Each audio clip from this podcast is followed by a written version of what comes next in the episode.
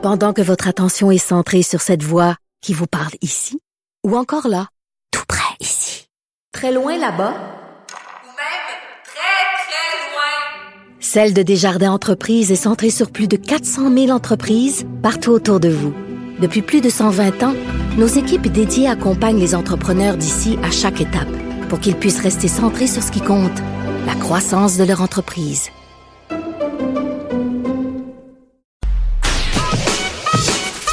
Mario Dumont. Il s'intéresse aux vraies préoccupations des Québécois. La santé, la politique, l'économie. Jusqu'à 17. Le retour de Mario Dumont. La politique, autrement dite. De retour pour parler avec euh, Emmanuel Latraverse. Bonjour Emmanuel.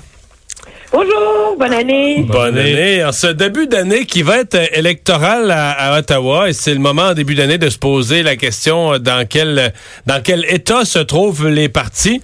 Mais mais on, on peut commencer la discussion en parlant. On va avoir un premier test parce que euh, l'année va commencer avec des élections partielles. Oui, et c'est un peu l'ironie de cette année électorale, c'est que la clé de voûte de la suite de la joute politique dépend pas tant des libéraux, pas tant des conservateurs, mais du NPD. Je vous explique.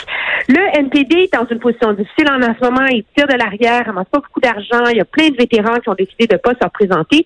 Et il y a quatre partiels qui doivent être déclenchés d'ici les prochaines semaines, dans lesquels Outremont, ancien comté de Thomas Mulcair, mais on s'entend, c'était davantage le comté de Mulcair qu'un comté néo-démocrate. Hein? Parce que Alors, depuis la depuis la Confédération, je pense que ça avait été une coupe de petites fois conservateur, là, mais c'est presque toujours libéral Outremont. Là.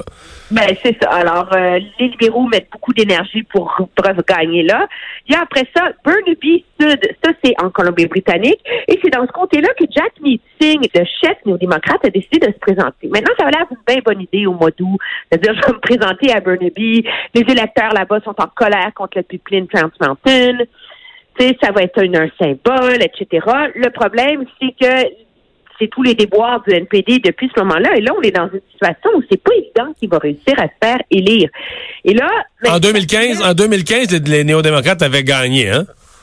oui, il avait gagné par 500 voix Oh là là. euh, face euh, aux libéraux. Donc c'est, mais c'était dans un contexte vague. Là. Mais c'est quand même traditionnellement un comté néo-démocrate. Il faut s'entendre.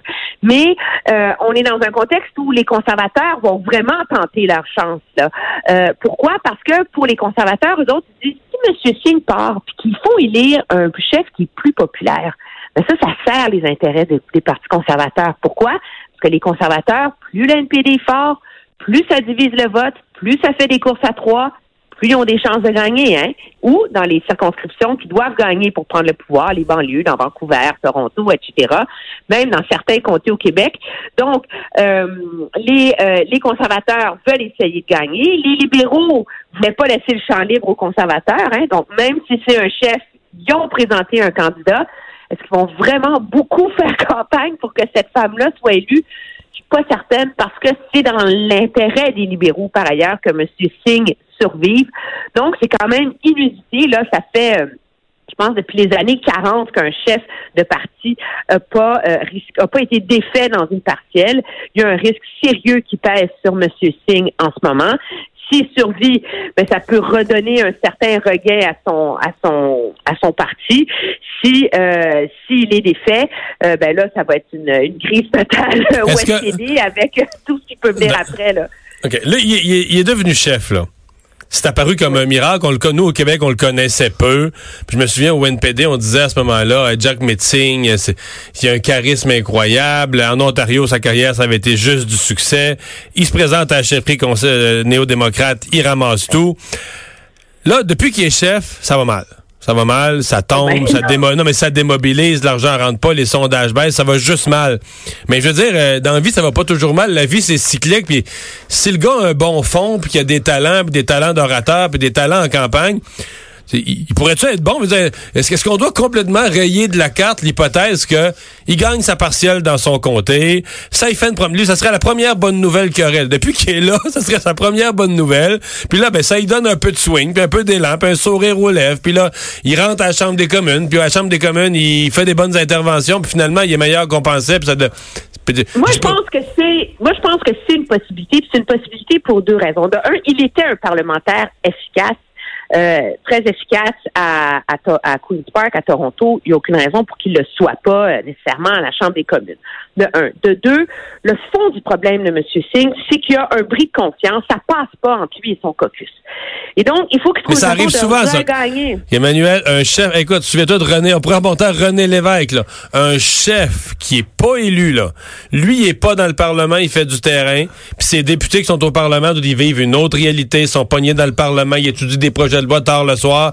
Ça crée toujours une division entre le caucus et le chef. Les uns et les autres se disent, ils savent pas, tu sais, ils savent pas ce que je vis, là, tu sais. euh, puis c'est dur de garder ça, là, là. Non, c'est vrai, t'as absolument raison, et c'est le contexte, du- et c'est, je pense, la raison pour laquelle M. Singh avait décidé de se présenter. Oubliez pas que l'été dernier, on n'aurait jamais pensé que M. Trudeau allait attendre euh, au début janvier là, pour déclencher cette partielle-là. là. Techniquement, il aurait dû rentrer au Parlement avant Noël. là. Alors, Ouais. ça, ça fait partie euh, des problèmes. Aussi, c'est une campagne électorale, vraiment, une pré-campagne électorale, c'est long. Là, on est au mois de janvier. Là, donc, de décréter maintenant qu'est-ce qui va être l'issue de cette campagne électorale-là, je pense que tout le monde, hein, vous êtes d'accord avec moi, Marion, devrait se garder une petite gêne. Donc, il faut voir comment va se dérouler de un, cette partielle dans Burnaby. Et là, il y a tout un casse-tête. J'ai fait des appels aujourd'hui. La fenêtre pour que M. Trudeau puisse la déclencher est très mince. Là, à l'heure où on se parle, il est 4h30. Donc, à moins qu'il la déclenche d'ici minuit, là, euh, là, il se ramasse coincé parce que s'il la déclenche entre maintenant et la semaine prochaine, il se retrouve euh, finalement à avoir un vote dans trois des quatre circonscriptions qui qu'on tomberait sur un jour férié. Parce que nous, en Ontario et ailleurs au Canada, il y a le jour de la famille. Le, euh, le troisième lundi de février, euh, qui est un jour pour que les parents puissent aller glisser avec leurs enfants, essentiellement. Donc, faudrait qu'elle déclenche, faudrait qu'elle déclenche d'ici, si la déclenche d'ici minuit, là, il serait le lundi d'avant.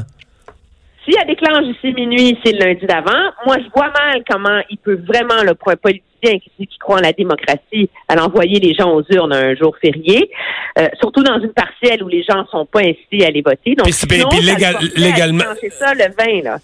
Ouais. Ouais, mais est-ce Oui, que mais- légalement, là, il approche de ça, il approche de la limite du six mois, là? Ben, la limite du six mois, c'est le 30, puis c'est pour Outremont. Donc, il pourrait faire ça le 28 ou le 20.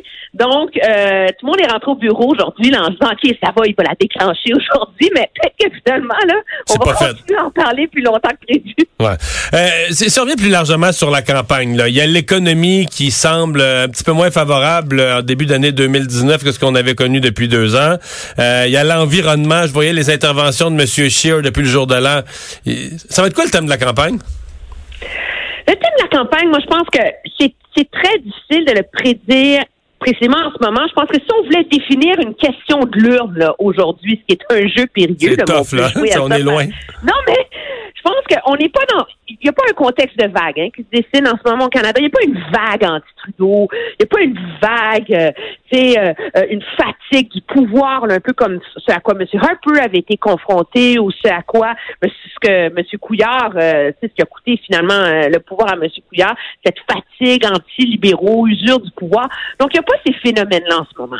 Donc, quand on regarde les intentions de vote, il y en a il y a certains sondages qui laissent présager que M. Trudeau vogue vers une réélection pas facile, mais ça va y aller.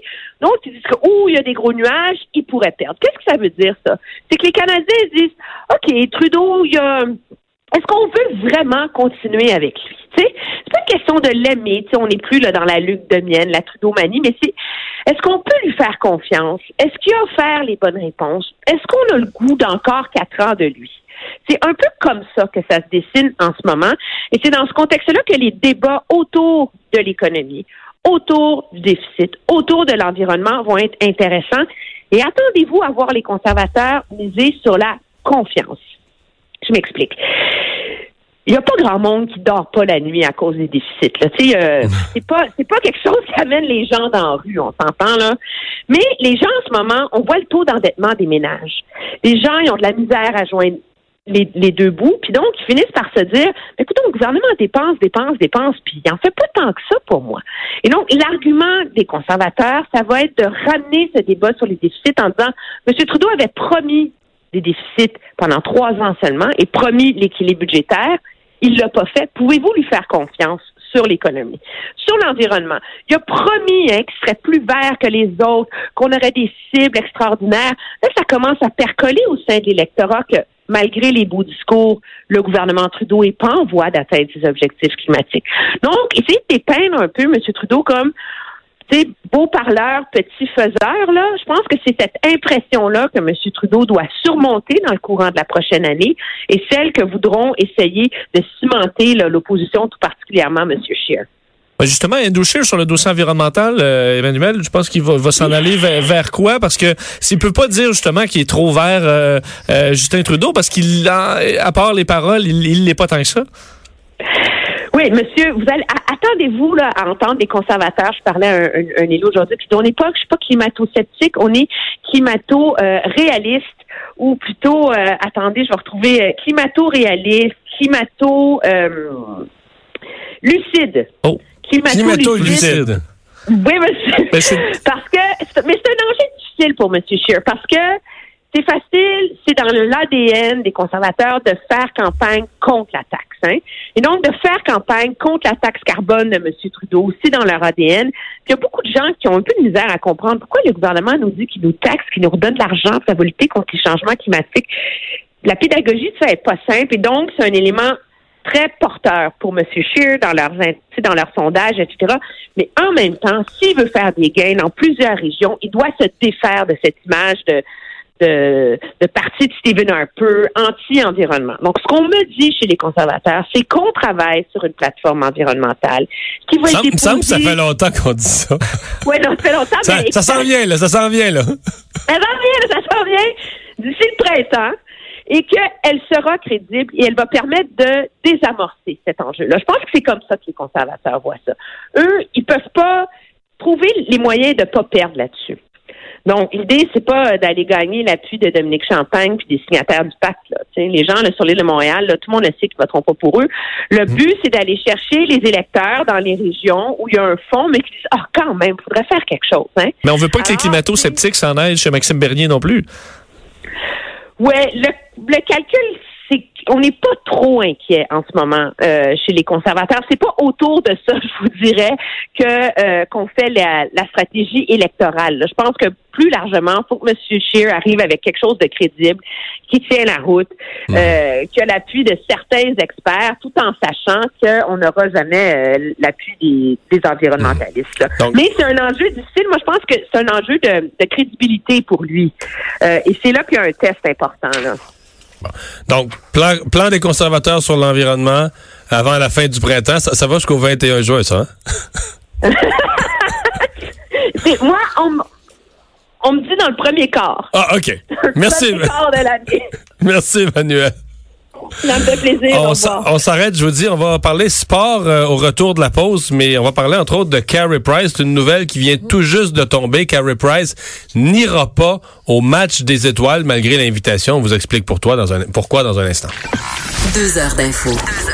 Le retour de Mario